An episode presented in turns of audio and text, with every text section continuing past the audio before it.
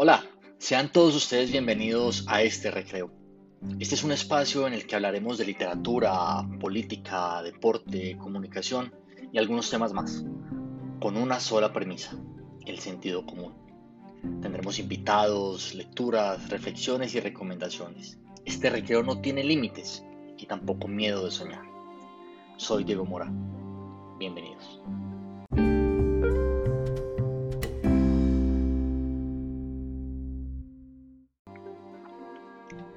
Quiero agradecer en primer lugar a quienes se tomaron el tiempo de escuchar el primer programa, esa charla con un abogado y un economista sobre el COVID-19 a la luz de la filosofía y algunas frases célebres. Gracias, muchas gracias a todos. Hoy hablaremos de un tema que me apasiona, que he venido investigando desde hace algunos años, pero no será un diálogo, sino una corta reflexión que quiero dejar a propósito de un flagelo que aunque no es nuevo, en medio de la crisis actual por la pandemia, toma mucha fuerza en las redes sociales sobre todo.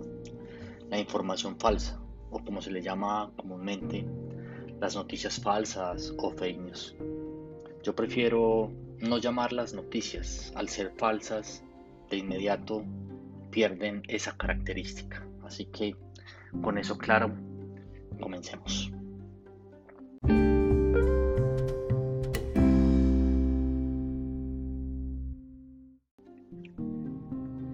Creo que tal y como avanza eh, a un ritmo vertiginoso el número de contagios por el COVID-19, así también avanza la información falsa o la desinformación. Y en lo personal, creo que es una vergüenza. Antes de empezar incluso esta grabación, hace una hora leí en el Twitter de la alcaldía de Medellín que están llegando mensajes vía WhatsApp a algunas personas en los que se les pide que llenen un formulario eh, que les va a permitir acceder a ayudas del gobierno. La alcaldía hizo lo que tenía que hacer, salir a desmentir, pero yo me pregunto es cuántas personas que no tienen redes o que no consumen información del gobierno ya pudieron haber caído en la trampa y ya pueden estar siendo víctimas de estafas.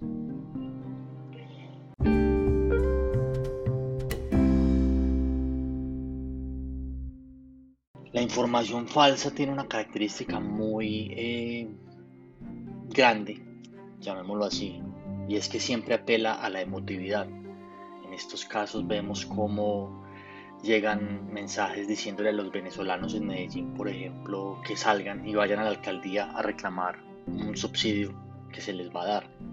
O como, contradiciendo toda lógica, cuando el gobierno le ha dicho a las personas mayores que se queden en su casa, eh, llegan mensajes diciéndole a las personas, a los adultos mayores, que salgan a reclamar el subsidio. Ahí apela a una emotividad, genera un llamado a la acción ¿Con qué fin?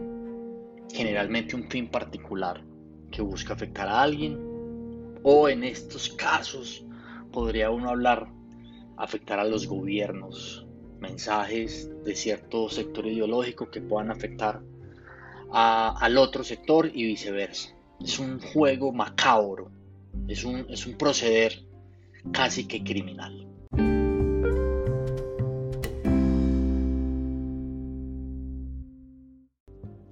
Yo no quiero tomarme este espacio aquí para repetir la cantidad de información mentirosa que se ha generado.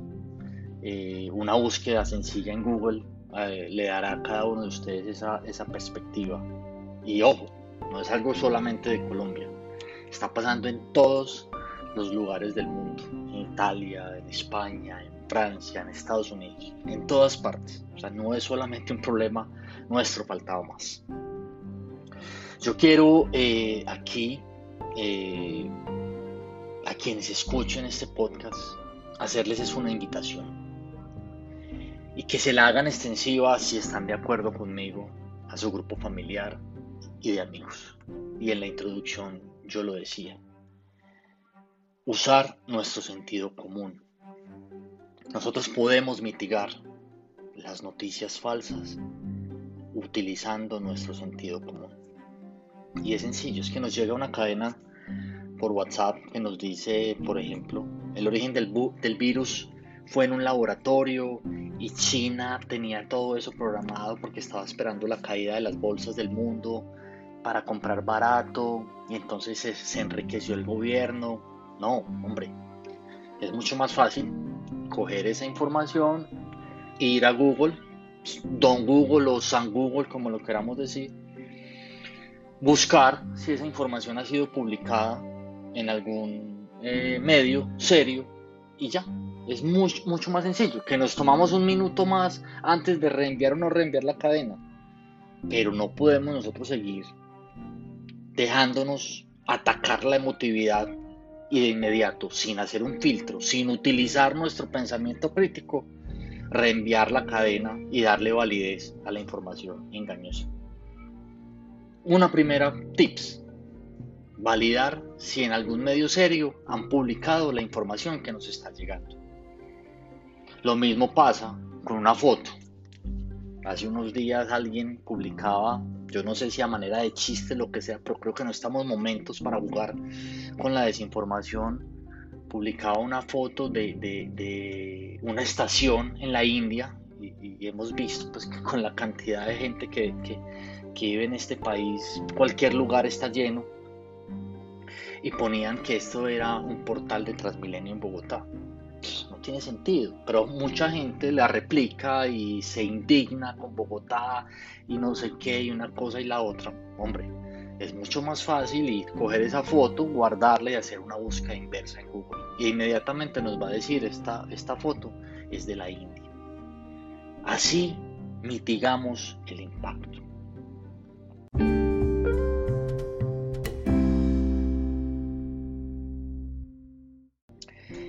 En tiempo de pandemia nos han llenado de recomendaciones. Estamos algunos pues que consumimos normalmente noticias pues tratamos de seguirlas y todo, pero hay tantas recomendaciones eh, que uno ya no sabe a quién hacerle caso. Pero una de ellas, y, y que creo que todos debemos y la estamos usando ahora con el aislamiento, es reflexionar sobre lo importante de la vida.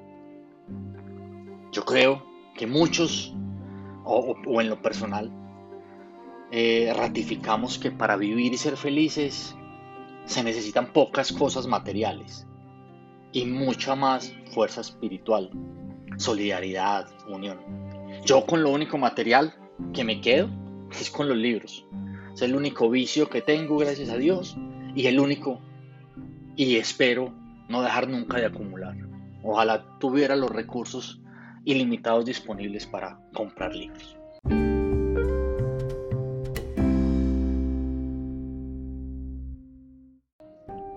Pero también debemos reflexionar sobre nuestro papel como ciudadanos en las redes y la responsabilidad que nos asiste para mitigar el impacto de la información falsa.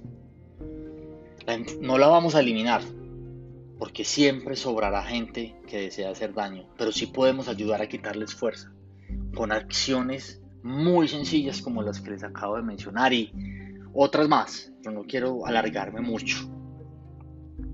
Juntos, este es mi mensaje final y está terminando también eh, mi, mi, reciente columna en, en mi página en 500palabras.com que se llama Fake News en tiempos de crisis.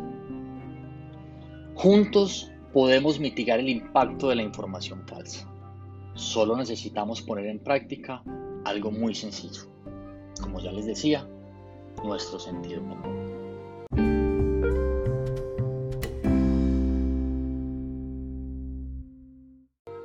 Gracias a todos los que hayan escuchado este podcast. Espero sus comentarios y nos leemos en las, en las redes sociales para que compartamos y ayudemos a mitigar el impacto de este flagelo que se llama información falsa. Un abrazo.